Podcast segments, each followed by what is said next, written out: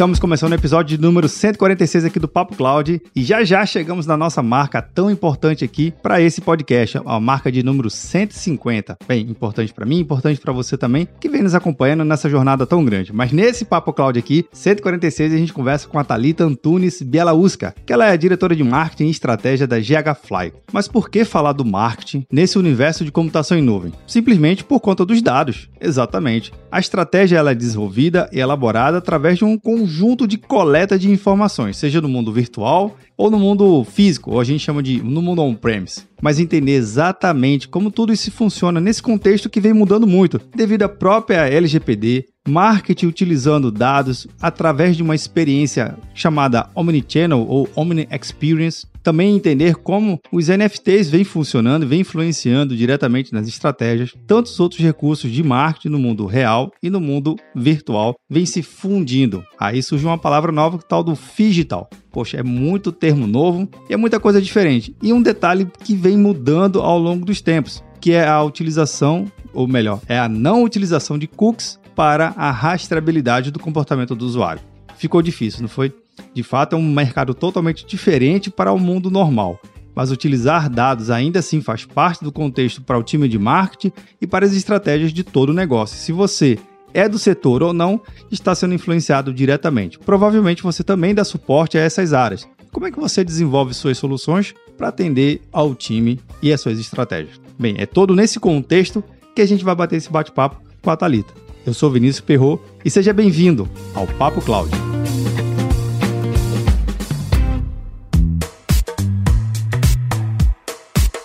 Antes de começar o nosso episódio, quero fazer um convite para você aqui. Você já ouviu a terceira temporada do Papo Oracle Cloud? Não? Ainda não? Nem conhecia essa temporada? Bem, se você quer conhecer exatamente sobre o universo do mundo cloud da Oracle, essa é uma oportunidade bem legal. E olha só, já estamos na terceira temporada lançada. Foram três temporadas incríveis. Cada episódio é uma oportunidade para você poder conhecer o universo do Oracle Cloud, entender na visão executiva e na visão técnica e agora na visão também de setores específicos da economia energia, água, utilities, como tantos outros serviços, finanças, enfim. Na verdade, o episódio está bem recheado de muito conteúdo bem legal. Convido você a ouvir o Papo Oracle Cloud. Digita aí no seu agregador de podcast favorito, Papo Oracle Cloud, simples, fácil e funcional. Link na descrição também para facilitar o seu bate-papo. Toda e qualquer ideia que você tiver, pode deixar um comentário aqui pra gente no nosso grupo do Papo Cloud Makers. Link também na descrição. Ou se preferir, manda um WhatsApp direto aqui para mim. Anota aí, 81 7313 9822.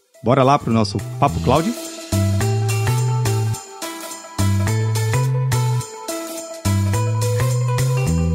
Thalita, muito obrigado pela sua participação aqui no Papo Cloud. Seja bem-vinda. Eu que agradeço, Vinícius. Muito obrigada pelo convite. É um prazer para mim estar conversando aqui com vocês hoje na Papo Cloud, principalmente sendo em nome da GH Fly. Né? Sem dúvida. E, Thalita, eu acho que o tema que você traz aqui no nosso episódio vai enriquecer bastante todo o conteúdo que a gente vem trabalhando aqui. Já vem conversando com vários especialistas, executivos, executivas de diversas áreas, mas tudo parte também de um conceito de uma boa estratégia, principalmente para os negócios. Né? A gente sabe que já foi a época de que o achismo é o que direcionava os negócios, o empreendimento e como é que o, o, é o mercado como funcionava propriamente dito. Hoje, na era dos dados, a gente tem muita coisa e esse negócio de achar, ninguém acha mais nada. A gente tem que ter certeza, tem que ter método, enfim. E o marketing está justamente para associar esse conceito de estratégia. Mas eu queria que, antes de a gente entrar no nosso tema principal, queria que você pudesse se apresentar, contar um pouquinho da sua trajetória até chegar na GH Fly. Eu já tenho aí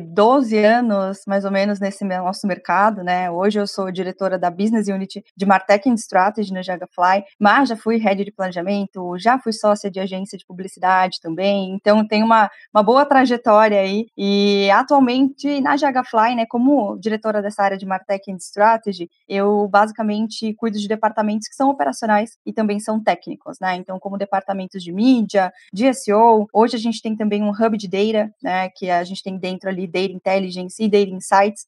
E também tem um núcleo de strategy. Então, são departamentos que ao longo da minha carreira eu desenvolvi aí habilidades e skills, né, um background totalmente focado em tecnologia, em inovação e estratégia. E esses departamentos, eles unem né, esses três grandes pilares, tá? E, inclusive, a gente estava falando, né, de tecnologia, que o mercado já não é mais o mesmo, e a gente né, já entendeu que não vai ser daqui a 10 anos também de o fato. mesmo mercado.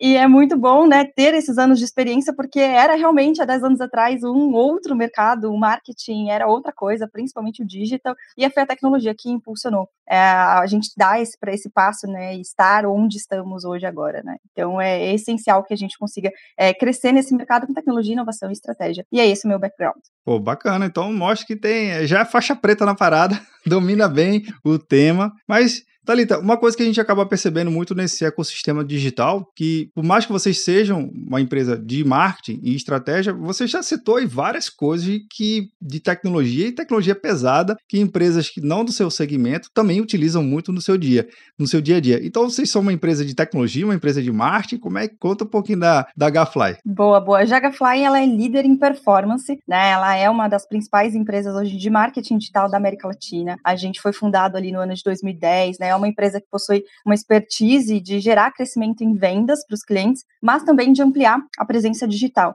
Né? Então, a Jagafly, o time dela hoje é composto por uma equipe totalmente multidisciplinar, que está em constante, né, claro, aprimoramento, né, como o nosso mercado tanto exige, aí, principalmente em tecnologia e inovação, e isso garante com que a gente tenha a entrega na qualidade, desde a performance até o criativo. Né? Então, os nossos escritórios hoje ficam ali em São Paulo e em Curitiba, e a agência ela segue em expansão hoje para países da América Latina. Então, a gente é performance, só que a gente entende que performance ela é uma construção, então nada mais justo do que falar que a Jagafly ela é basicamente brainformance, né? Todas as etapas do de conversão do usuário ali, né? Basicamente é isso. Agora, Thalita, uma coisa que eu acho que seria interessante se você puder nos ajudar, a nossa audiência aqui do Papo Cloud, que não necessariamente é do mundo do marketing, acaba se relacionando com esse grande contexto, mas explica aqui de forma bem resumida que, que de fato é marketing, marketing é propaganda, propaganda é marketing, dá, dá uma. esclarece pra gente assim, esse conceito que eu acho que é fundamental a gente deixar bem, bem consolidado aqui. Eu acho que tem né, o conceito do marketing, que eu já não acredito mais tanto no marketing digital, porque tudo hoje é digital, né? Então, o marketing como um todo, ele é qualquer forma de contato que a gente possa fazer com quem poderá ser o nosso cliente, né? Com quem poderá ser ali o nosso possível consumidor. Então, qualquer forma de ação e de interação que a gente faça com esse consumidor, ele é considerado uma ação de marketing, né? É isso. Então tem que ter uma estratégia associada a isso, né? Tem que ter, tem que ter uma estratégia, com certeza. Senão é desperdício de investimento na certa, né? Mas o que, que a gente pode ver, ou já perceber como tendência, o que, que as empresas estão buscando, ou até mesmo o mercado se direcionando? Bom, legal, Vinícius. Vejo que as oportunidades, elas são gigantes, né? Do meu ponto de vista. Muito porque o nosso mercado de marketing, né? Ele vem crescendo de uma forma acelerada, principalmente dentro do digital, desde 2020, né? Quando teve aí o início da pandemia. E onde houve realmente aquela aceleração forçada, né? Da transformação digital das empresas empresas. E agora, nesse momento, acredito que começa a se abrir o que a gente começa a chamar de a era do consumidor. Todos ali achavam que estávamos entrando na era digital, mas a gente viu que esses últimos dois anos, basicamente, tivemos uma aceleração digital de praticamente 10 anos no mercado, ou seja, o que era para ser a era digital já foi consolidada, né? Sim. E agora a gente entra fortemente, eu acredito muito nisso, que é a era do consumidor, né? Ele sendo realmente o principal protagonista de toda essa estratégia de marketing, tá? Até porque é, o comportamento de consumo ele mudou muito né, durante Sim. a pandemia. A jornada que antes, é, Vinícius, era linear, né, que funcionava através ali de um gatilho publicitário, né, uma ação de marketing que levava até uma compra direta, hoje ela é complexa. Né, ela passa por duas grandes novas etapas que são muito fortes, que é a etapa de exploração e a etapa de avaliação. Né? E essas duas etapas juntas, elas vão gerar o quê? Uma experiência no usuário, né? Uma experiência que pode ser positiva, que pode ser negativa. E aí, se for positiva, aí sim caminha para uma ação de compra. Então, é algo muito mais complexo do que a gente estava acostumado a ver antes, né? Ou seja, a gente, como consumidor, a gente está mais complexo e a gente está mais exigente e acho que mais engajado também, né? Acho que são, são esses três é, adjetivos novos do, do comportamento de consumo. De fato. E, e para essa nova jornada, né, é, a gente vai precisar ter mídia, a gente vai precisar ter marketing digital realmente acelerando para conseguir com que a gente consiga é, entregar todas as etapas da, da jornada do consumidor. Né? Então, se a gente está falando de mais exploração e mais avaliação, a gente está falando de um consumidor que vai pesquisar mais informações. E aí, basicamente, a gente vê que o, marketing no digital, o investimento vai crescer muito globalmente, né? Tem um estudo, inclusive, que a iMarketer soltou uh, há pouco tempo, que mostra a estimativa de crescimento de investimento em digital globalmente e a tendência aí é de crescer 16%. Então, de crescer bastante em cima de uma base que já está altíssima, né? Sim. Então, é um mercado extremamente aquecido para a gente poder apostar, sem dúvidas, né? Isso que você está falando, dessa experiência, assim, se eu melhoro a experiência do meu usuário, do meu cliente, né? Porque a palavra usuário às vezes fica mal colocado num contexto, mas, mas assim, no bom, no bom sentido da palavra, né? Daquele Sim. meu público-alvo, daquela minha persona, obviamente eu gero uma relação muito maior do que vai muito além de uma conclusão de venda. A venda é importante no, no, no negócio, mas não somente a venda, tem que ter toda uma cadeia, uma boa experiência para com que ele vá, volte, comunique, faça boca a boca, isso tudo faz parte, né? Isso tudo faz parte, sim, e acho que você puxou um ponto bem interessante, Vinícius, que ah, vai se aliar muito às tendências, né? A gente precisa construir essa estratégia para conversar ali com o nosso possível consumidor, mas a partir de tendências do mercado, né? O que, que a gente está olhando, está vendo. É, e aí tem três pontos que eu acredito que são muito fortes, que é basicamente o consumo de vídeo, né? A gente vê os índices de crescimento de vídeo tá realmente muito grande. Anteriormente a gente tinha vídeo muito focado só para o início do funil de conversão, né? Só na construção de marca, ou então fazendo parte da jornada inteira de consumo até a compra, para se transformar hoje muito mais no vídeo sendo um protagonista e entrando até mesmo naquela etapa final ali da conversão do usuário, né? Ou seja, vídeo sendo criado para realmente gerar venda né, e com boas taxas de conversão. Então, essa é uma oportunidade que eu ficaria de olho para uma estratégia aí para 2022, tá? Uma das oportunidades, né? E outra oportunidade também que eu acho super interessante é a oportunidade do live commerce. O live commerce, se bem estruturado, né, a gente está acompanhando casos aí no mercado brasileiro de mais de 10% de taxa de conversão, é o que é algo muito grande para a média do nosso mercado. Se a gente for ver um site hoje tradicional de varejo, tem ali uma boa taxa de conversão em torno de 3%. Né? A gente está falando de 10% de taxa. É uma diferença então, é, enorme. É realmente uma diferença muito grande, né? Então vale a pena ficar de olho nessa tendência, principalmente aí para o varejo online, né? O meu lado acadêmico e professor, ele também acionou aqui o live commerce. Traduz aqui para gente o que, que é essa experiência, para caso alguém que esteja nos vendo ou nos ouvindo não sabe ou nunca ouviu ainda o que, que é. O live commerce é aquela venda ao vivo, né? Que a gente cria ali, por exemplo, uma live dentro das redes sociais e que a gente demonstra um produto e deixa um link ali para comprar ou deixa um telefone para entrar em contato através de televendas, por exemplo, né? É, então é essa venda que é feita em um momento de descontração basicamente. É, e aí pode envolver entretenimento e também é um momento onde a gente mostra um review de um produto, né? Que entra muito naquela questão que a gente estava comentando agora há pouco, que o usuário está naquela etapa de avaliação, Sim. de experimentação, então tem tudo a ver com esse momento do usuário. Né? E essas lives dentro do, do movimento da, da social media, né, como um todo, elas estão aí bem, bem fortes, tá? É isso. Não, bacana. Isso que você foi falando aí veio vários exemplos, porque se essa taxa de conversão está em 10% e no site você falou 3%, essa diferença, obviamente a gente não pode nem comparar o volume de vendas, né? Porque aí já é outro indicador. Sim. Mas olhando nessa estratégia, vale a pena a empresa também ter uma perninha aí, literalmente, ter um pé. Ó, não, vamos colocar aqui também nessa estrutura um live commerce para poder tentar fazer esse e, e, movimentar e dar uma experiência de novo. Acho que tudo vale pela boa pela boa recepção da experiência do usuário. Faz sentido tudo isso que a gente está falando aqui? Faz, faz sentido, né? E é boa parte da estratégia. É o que você disse. É, é faturamento a gente não, não consegue comparar atualmente ainda, né? Mas é uma parte da tua estratégia. Então, vale a gente olhar como um, uma partezinha do todo ali para ser, ser, uma grande aposta no teu desenvolvimento de marketing, né? com certeza. Agora, dois termos que a gente ouve muito falar é o tal do omnichannel e tal do digital, né? Explica pra gente que danada é isso aqui. É, como a gente tá, né, Vinícius, na era do consumidor, basicamente, como a gente vem falando, a gente tem esse movimento muito forte, né, do Omni Experience, o feed e tal, até o movimento commerce, né, sem o i que a gente está acostumado a falar do e-commerce, né, movimento commerce, que é basicamente tudo isso quer dizer a mesma coisa, eles têm a mesma essência, ou seja,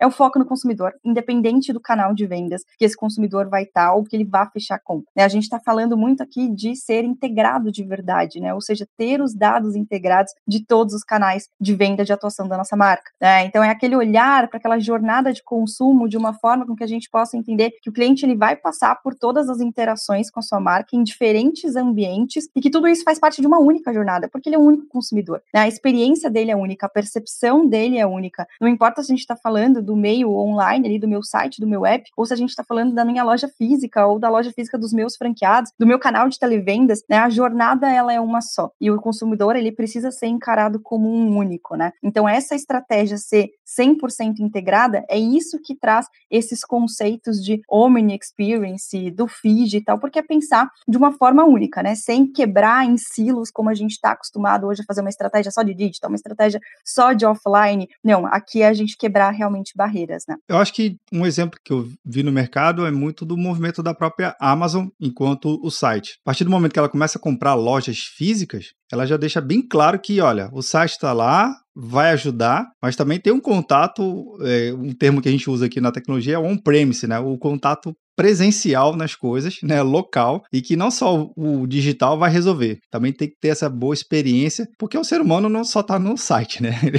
Obviamente não. Sim. Mas isso também é um, é um indicador. Olha, não, não exclua um em detrimento do outro, né?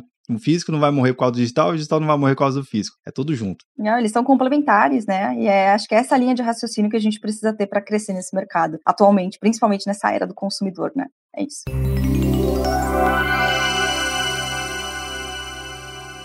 Você tem percebido que os gestores aqui no Brasil, eles estão mais adeptos, eles estão mais abertos, ou eles ainda estão um pouco reticentes? Não, deixa eu ver um pouquinho mais, me mostra um case de sucesso para ver se realmente o negócio funciona. Como é que você tem percebido a cabeça da equipe e dos gestores? Estão mais abertos, sim, com certeza. Só que ainda tem muitos desafios, né? Tecnologia é um deles, por exemplo, né? Então, para que a gente consiga ter tudo isso integrado, criar uma única estratégia, a gente vai precisar ter tecnologia. Então, então, é, geralmente, o gargalo maior nem está mais na linha de raciocínio, já está todo mundo com uma mente super ampla e direcionada para isso. Está muito mais na questão de custos, na questão de know-how, realmente, de implementação, de como que a gente vai fazer com que tudo isso aconteça na prática, né? Porque na prática é uma integração de diversos sistemas. Então, a, a, na hora de desenhar realmente o projeto, é que aí eles estão contando bastante com expertise de empresas como, por exemplo, a Jagafly, para fazer tudo isso acontecer na prática, né? Então, o movimento acontece, o movimento ele existe, existe, mas ele ainda tem alguns grandes desafios, principalmente no mercado brasileiro ainda. Estamos caminhando. Agora, Talita, vou compartilhar aqui uma dor pessoal, né, enquanto usuário e consumidor, que às vezes num relacionamento que eu tenho com determinadas marcas, o site é muito massa, tem me enche de informação, seja de entretenimento, de conteúdo mais técnico. Quando eu vou para a loja também é muito bacana, mas tem um momento da compra que é a finalização da compra, que é justamente o momento do pagamento. Né? Eu acho que todo mundo aqui já deve ter sofrido isso. A hora de passar o cartão, nossa, não é assim, joga tudo fora, que é aquela jornada imensa, incrível que a gente acabou de passar. Por exemplo, a gente tem restaurantes magníficos, que o, é tudo muito bem atendido, muito bem recepcionado, mas na hora do pagamento, nossa, parece que é a pior coisa que acontece. Ainda tem como melhorar isso. Nesse, faz parte ainda desse, desse pequeno ciclo concluir e dar foco nessa tratativa? Ah, tem como sim, viu? E acho que um dos pontos mais importantes que você comentando me lembrou aqui é o como a gente já está evoluído nisso nos Estados Unidos, né? Então, eu vi algumas pesquisas recentemente que mostram até a, o voice commerce muito forte, né? Ou seja, já não entra mais naquela questão de eu ter que ter um checkout no site para poder entender se aquilo vai funcionar ou não, eu chegar, ter uma experiência sensacional e chegar na última página ali e a gente acabar desistindo da compra, etc. Então, o voice commerce, ele vem para mudar muito isso, né? As pessoas já estão começando a comprar completamente por comando de voz, né? A gente vira pro Alexa e fala: "Alexa, faz a compra do supermercado". Então já está com a lista pré-programada, a gente já tem um cartão de crédito lá inserido, você já está logado no app do supermercado. Então você deu um comando de voz e a compra foi feita, né? Então a gente gente já tem que olhar de uma outra forma para essas finalizações de compra, né, que já estão acontecendo com essa maior incidência nos Estados Unidos, daqui a pouco chega aqui, né? A gente sabe que as coisas sempre começam lá Sim. muito fortes, daqui a pouco está aqui no Brasil para gente, né? Mas já é um movimento, né? Diferente exatamente dessa questão de checkout. Verdade. E espero que chegue logo, porque a gente está precisando muito melhorar esse ponto de interseção que a gente leva até a consideração que é o conceito da venda continuada, né? Uma venda termina, mas oficialmente ela nunca termina, porque sempre tem uma outra coisa para poder estar tá trabalhando, ofertando, cuidando, seja um suporte, seja um, um o famoso pós-atendimento. Eu também não gosto muito dessa palavra pós-atendimento, que, que deixa uma coisa muito localizada, né? Eu sei que tem a cadeia, né? Tem um pré-atendimento, tem um atendimento, tem um pós-atendimento, mas eu acho que nesse conceito que você apresentou, como faz tudo em tudo é integrado, não necessariamente uma coisa está no fim, ela é tratada no fim, ela pode ser tratada no meio, pode ser tratada no início para fazer uma venda continuada. Também tem isso, né? Tem, tem muito isso, né? Na verdade, a gente precisa entender que é, o consumidor ele vai fazer uma compra com a gente se ele tiver uma boa experiência, mas a gente imagina que a gente já gastou todo o investimento para trazer ele até esse momento de fazer uma primeira compra com a gente. Então, a fidelização, a gente criar uma jornada né, nesse pós-atendimento, como você chamou, é extremamente relevante, porque eu já gastei o investimento com ele. Então, agora, a partir de agora, ele é um usuário mais barato para eu conseguir é, impactar e ele já está na minha base né, de, de, compradores. E se ele teve uma experiência ótima, a gente consegue mapear toda a jornada de consumo para entender o que ofertar. Então, criar essas réguas né, de impacto, que a gente chama de remarketing né, inteligente, com base no, no momento em que ele está, no produto que ele acabou de adquirir, qual seria o melhor produto para a gente é, ofertar né? E aí vem muita base estatística, claro, né? É, muito dado onde a gente vai fazer modelos preditivos de propensão de compra, mas aí entra totalmente né, nessa régua de do segundo, terceiro, quarto, quinto impacto depois que ele fez uma compra com a gente, para que ele continue sendo fidelizado pela marca, né? Agora, Thalita, uma coisa que muitos empresários acabam tentando fazer é, ou ele é o famoso 8 ou 80 que eu quero dizer o seguinte: lança uma nova rede social. Ou ele não vai, tipo, não quer nem saber, não quer nem criar o usuário dele, não, não vou nem olhar isso aqui. Ou ele vai em todas, tipo, criou uma nova, já tá dentro. Criou uma nova, tá dentro. Cada rede social e cada mídia tem a, a sua linguagem e tem o seu método de expor a sua marca e o seu pensamento, enfim, o seu produto lá e o seu serviço. Tem um ponto de equilíbrio, nem 8, nem 80, tem como chegar no metade e ter o, o, bom senso de usar essas redes? É, eu sempre digo que faz sentido a gente estar presente, né? Mas cada rede ela tem realmente uma particularidade, né? Então, ok, a gente, né, surgiu uma rede, vamos entrar lá, vamos criar uma estratégia. Tudo bem, não tem problema, contanto que a gente entenda essas particularidades e que a gente crie conteúdo personalizado para cada uma das redes, né? Porque cada uma vai ter uma lógica e uma forma de utilização. Então a gente precisa, ok, estar presente, mas de forma coerente, porque senão a gente acaba queimando aí a, as cartas, né? A gente acaba queimando tempo, né? Tempo é dinheiro, inclusive. Então, fazer da forma errada ele pode gerar uma desconfiança construção da marca ao invés de fazer uma construção. Então, tudo bem estar presente, tudo bem ser o 80, mas contanto que isso seja feito da, da forma correta, né? É isso. Agora, um outro termo que também tem no nosso episódio aqui, o tal do NFT. O que, que, é isso? NFTs, elas realmente estão muito em destaque hoje, né? Principalmente relacionada aí à questão do metaverso, né? Ou até o, o, a sigla NFT, né? São tokens não fungíveis, basicamente, né? O que, que, é isso? São basicamente ativos digitais, aí sejam fotos, sejam vídeos, é, ou qualquer outro tipo de produto digital, de arquivo digital que tenha um certificado de propriedade, né? Então a gente consegue, por exemplo, hoje na, no meio de artes, né? Leilões, já tem artes que são digitais, então são arquivos e são considerados totalmente exclusivos, né? Isso são NFTs, por exemplo. Então, são esses arquivos digitais que possuem um valor e eles podem ser comercializados, né? E essa tecnologia, ela está chegando muito forte,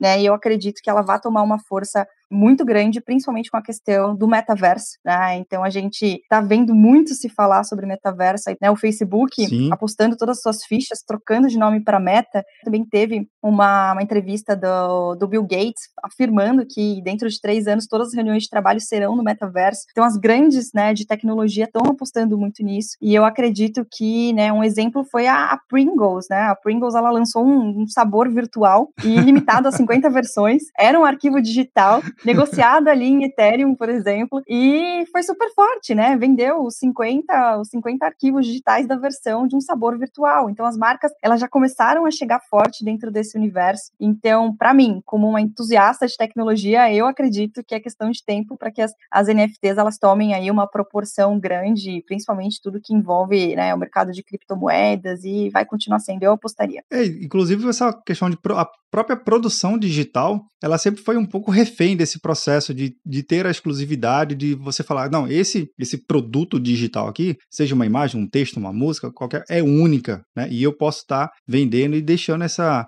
essa chancela de único e exclusivo e limitado.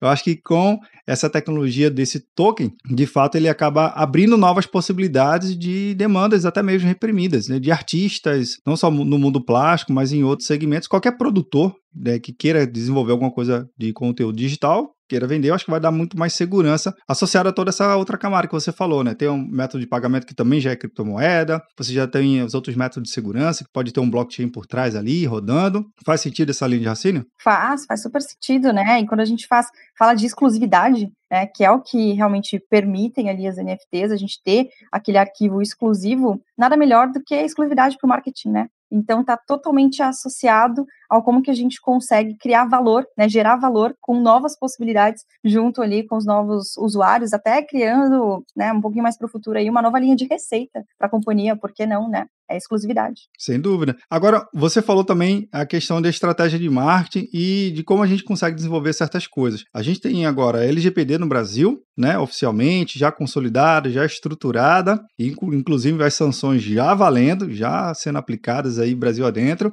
e Nesse caso, a gente também tem um outro tema em paralelo que é o cookieless, né? O fim dos cookies, tão admirados, tão trabalhados. Existe um ecossistema gigante para você desenvolver tecnologias em cima do cookie. Como é que você tem visto a LGPD, o fim do cookie, nesse meio de, da estratégia do marketing digital visto que a gente pode falar que o cookie meio que nasceu e digital também nasceu com ele, né? Ele vem, vem sendo junto há muito tempo, agora não vai ter mais. E agora? O que, que a gente faz? Deixa de ter marketing digital por conta disso? É, Vinícius, essa questão de LGPD e de fim dos cookies, ela vem tirando o sono de muitas empresas né, do nosso mercado.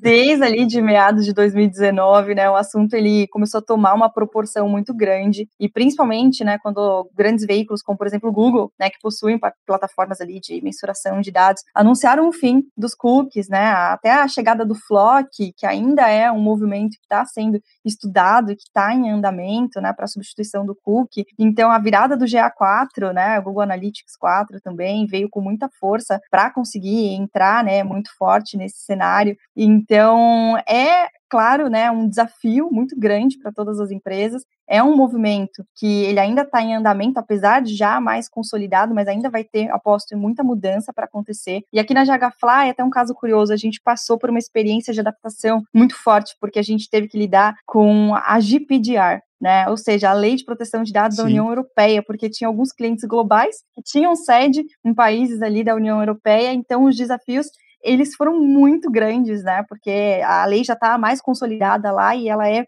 muito, né, mais forte do que a lei que chegou agora em vigência aqui no Brasil. Então, é, mesmo com essas restrições de cookies, a gente teve que se adaptar. Né? O nosso mercado ele está em constante adaptação. O dado é sempre o bem mais valioso. Né? Eu sempre digo que a gente ser first party data, né, realmente, Sim. ou seja, aqueles dados que são propriedades realmente nossa, né, que a gente captou esse dado ali, basicamente, ele é o dado principal, né, ele é o que a gente tem que ter foco, é esse dado que a gente tem que pensar em estratégias para poder enriquecer e para poder crescer essa base, porque eu acho que esse é o caminho, né, essa questão do cookie, ela, ela afasta muito a questão do third party data, né, os dados Sim. de terceiro, mas a questão do first é a, oportunidade, né, então Olhando para esse cenário, a minha principal dica é, claro, um, esteja dentro das leis, com certeza, mas pense como que você pode trabalhar mídia associado a uma estratégia, por exemplo, de CRM, e aí eu digo um CRM online e físico, porque a gente estava falando até agora há pouco, né, dessa omnicanalidade, para que a gente consiga ter estratégias que se complementem e que possam enriquecer esses dados, né? Para mim, esse é o caminho principal. Então você já está dizendo que dá para fazer marketing digital sem acesso aos dados pessoais, Porém, vamos pela essência do, da palavra do marketing, estratégia. Tem que desenvolver uma boa estratégia transparente, né? Tem que ser transparente para o usuário. O usuário tem que saber que aquilo ali é fácil de ser compreendido, sem aquelas letrinhas miúdas, né? Fonte 6,5, lá no, no rodapé da página que ninguém lê. Mas que faz parte da estratégia também eu ter o meu, meu usuário mais consciente do que, que ele de fato ele está passando para mim, seja um dado é, pessoal ou não, e por que daquela relação.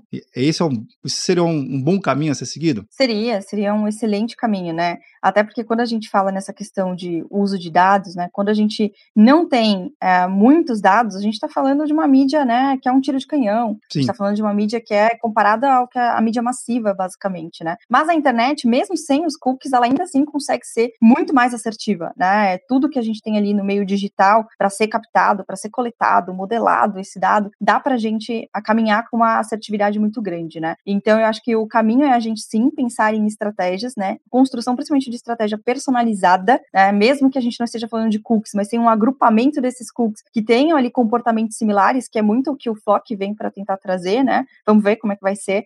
Mas basicamente, se a gente conseguir trabalhar dessa forma, já já é um ganho exponencial, né? Muitas marcas nunca nem chegaram, né, na maturidade digital do nosso mercado brasileiro, nem chegaram é, ainda a esse ponto. Então, é, tem muita muita coisa para fazer, com certeza, mas estratégia é o ponto mais importante, é a gente conseguir fazer um planejamento que faça sentido para que a gente consiga ter um menor desperdício de investimento em mídia para ser mais assertivo e ter melhor resultado. Porque só dessa forma eu acredito que a gente consiga mexer ali o ponteiro com rentabilidade e escala, né? Uma outra coisa que eu estava lembrando é que tem uma demanda reprimida muito grande devido ao acesso à tecnologia. Aqui no Brasil, segundo os sites especialistas, né, já diz que o brasileiro tem mais celular, mais smartphone do que, do que habitantes no Brasil. Eu acho incrível esse, esse dado, apesar de que eu participar dessa pesquisa, né? Eu tenho dois celulares. É, eu tenho aqui. dois também. Uhum. Então. Olha lá, a gente está dentro da estatística. Pois é, mas ainda assim existe uma, uma grande fatia da população que não tem determinada tecnologia por questões óbvias. Às vezes, a localidade onde mora não tem acesso a um, um 3G ou um 4G de qualidade, que o Brasil é muito grande, ele é tamanho continental, esse é fato.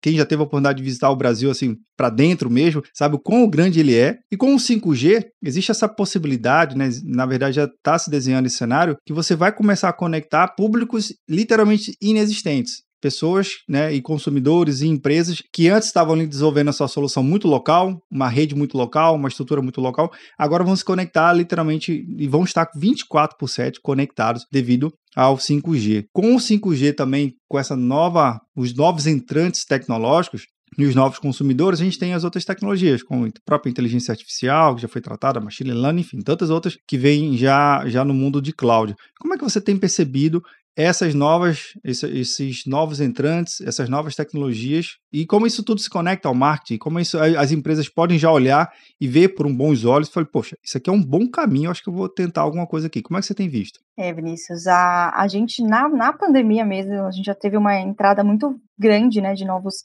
usuários no, no meio digital, né, foram quase 30% a mais de novos consumidores fazendo ali aquela primeira compra online, então se sem a tecnologia do 5G, a gente já teve esse boom pela transformação digital, né, eu acredito que quando o 5G realmente se consolidar e ele chegar, vai ter um impacto muito profundo, principalmente aí relacionado às tecnologias de IoT, né, então eu acho que elas ganham um, realmente um, um, uma força muito grande e essas novas funcionalidades elas vão começar a surgir, vão começar a se desenvolver com mais agilidade, né? Sem dúvidas, o 5G ele vem para conseguir ampliar realmente esse acesso à tecnologia, né? Acesso à internet, à informação, ao processamento de dados, para que a gente consiga ter um marketing digital mais desenvolvido, né? Eu vejo as possibilidades sendo inúmeras, cruzando inclusive essa potência, por exemplo, do 5G com tudo que a gente está falando até agora, né? Metaverso, com NFT, com criptomoeda. Imagina quando a gente soma tudo isso, né? A gente potencializa na minha visão e aí vai vir muita coisa nova, né? Com certeza muito associada a processamento de dados, ao uso de inteligência artificial, de tecnologia. Estou super ansiosa para esse momento chegar e vou, vamos com certeza acompanhar de perto.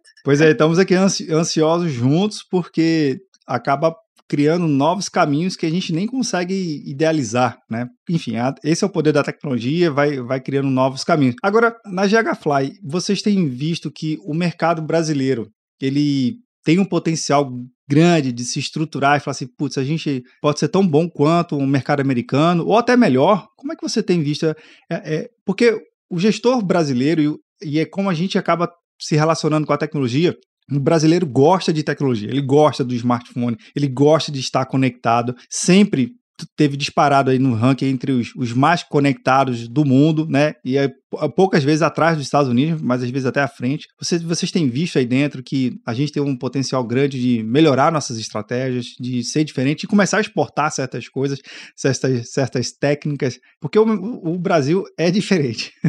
Não, com certeza. O mercado brasileiro ele tem um grande potencial. Basta ver tudo que a gente falou até, até agora aqui. O Brasil já começa a dar um grande passo, né? Então, é, se a gente for olhar para a criação de estratégias que realmente sejam assertivas, a gente está falando em ter dados. Então, para as empresas darem esse próximo passo e a gente chegar nesse nível do mercado americano, a gente vai precisar utilizar dados, né? E aí eu digo utilizar dados, é mapear os dados, é coletar esses dados da forma correta, é organizar, é clusterizar, né? E por fim, ali tornar eles acionáveis realmente para fazer parte da estratégia, conseguir comprar mídia, né, para esses dados ali que estejam já modelados, né? E sem tecnologia cloud, né, que é, acho que é o grande papo aqui, sem essas esse tipo de tecnologia, a, e sendo agnóstica, né, sem fazer nenhuma correlação com marca, mas olhando em si para os ganhos que essa esse tipo de tecnologia permite, né? Esse dinamismo, que é o real time, né? Que é a centralização de todos os dados, independente da, do caminho digital ou do caminho offline físico que esse usuário esteja, né? Esse olhar único sobre essa jornada completa. É, e aí a gente sem o cloud não é, não é possível ter essa riqueza de dados, né? Centralizados e em real time, realmente, porque a gente muda constantemente, né?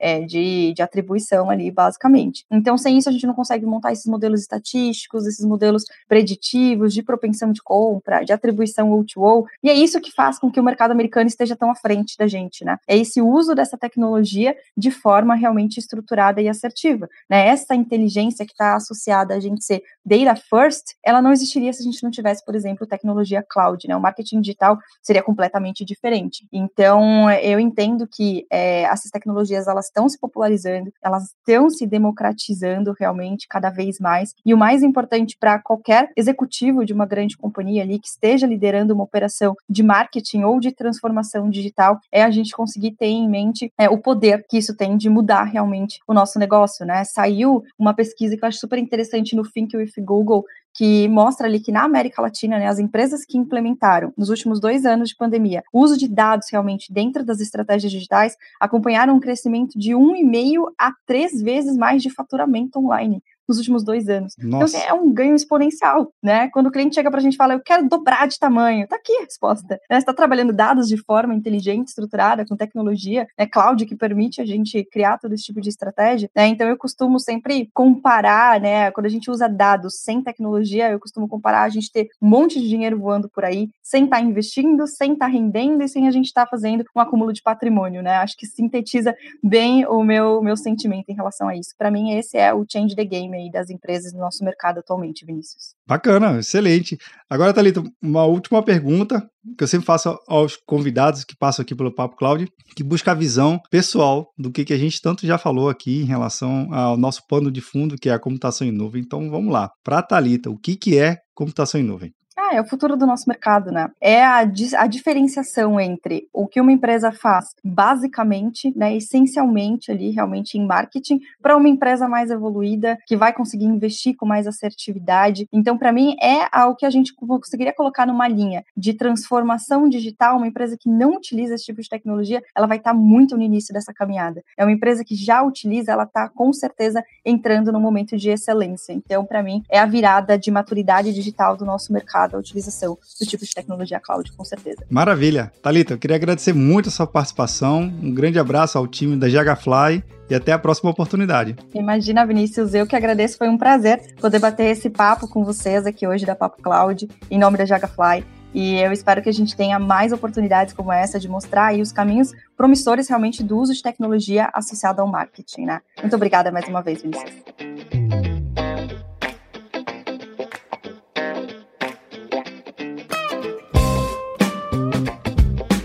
E aí, o que você achou do bate-papo com a Talita? Veja só, importante compreender aspectos fundamentais de como devem ser utilizados os dados no mundo corporativo. Não é mais aquela farra do boi, aonde todo mundo poderia coletar qualquer coisa de qualquer jeito. Vem mudando e vem mudando seriamente. É importante que você também consiga desenvolver soluções que atenda a essa área tão importante para todos os negócios. Lembrando, quer compartilhar aqui sua ideia? Manda uma mensagem lá no nosso grupo do Papo Cloud Makers. Link na descrição do seu agregador de podcast favorito. Ou se quiser, pode mandar um WhatsApp aqui para mim também. 81 7313 9822. Obrigado pela sua participação e audiência. E aí, tá na nuvem?